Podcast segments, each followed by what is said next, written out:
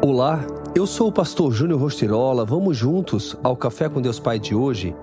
A sua decisão muda tudo, pois com o coração se crê para a justiça e com a boca se confessa para a salvação. Romanos 10, 10. Nunca será fácil crer no impossível de Deus. Por nossa incredulidade, somos pragmáticos e insensíveis às coisas que vêm do alto. Para Deus fazer o um milagre em nós, precisamos estar dispostos a alinhar o nosso coração ao coração de Deus. Certamente você se lembra da afirmação de Jesus, pois a boca fala do que está cheio o coração. Mateus 12, 34. É justamente quanto a isso que precisamos ser transformados. Quais têm sido as suas palavras nos últimos dias? As pessoas que têm conversado com você estão felizes pela forma em que são tratadas?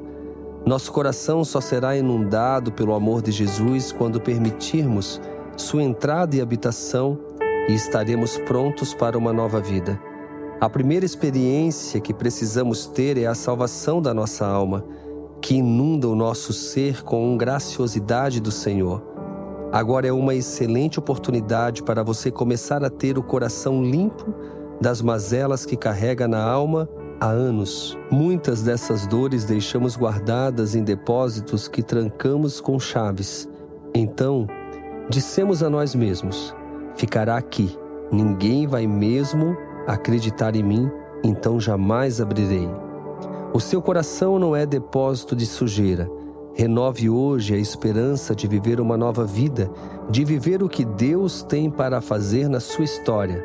Tem algo que aprendi na caminhada e quero compartilhar com você neste dia. Mais do que expor às pessoas aquilo que estamos sentindo, só expomos aquilo que temos coragem que alguém saiba. Não fique preso às mentiras da rejeição nem às dores da orfandade. Expor a sua dor não é sinal de fraqueza, mas de alguém que quer, de fato, viver uma nova vida. Deus está pronto para ouvir. Faça isso agora mesmo. E a frase do dia diz: Tudo muda quando temos Jesus. A sua decisão realmente é importante para você viver o novo.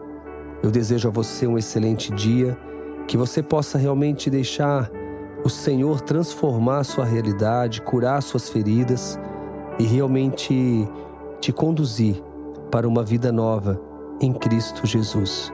Fica aqui o meu abraço, o meu carinho e que Deus te abençoe.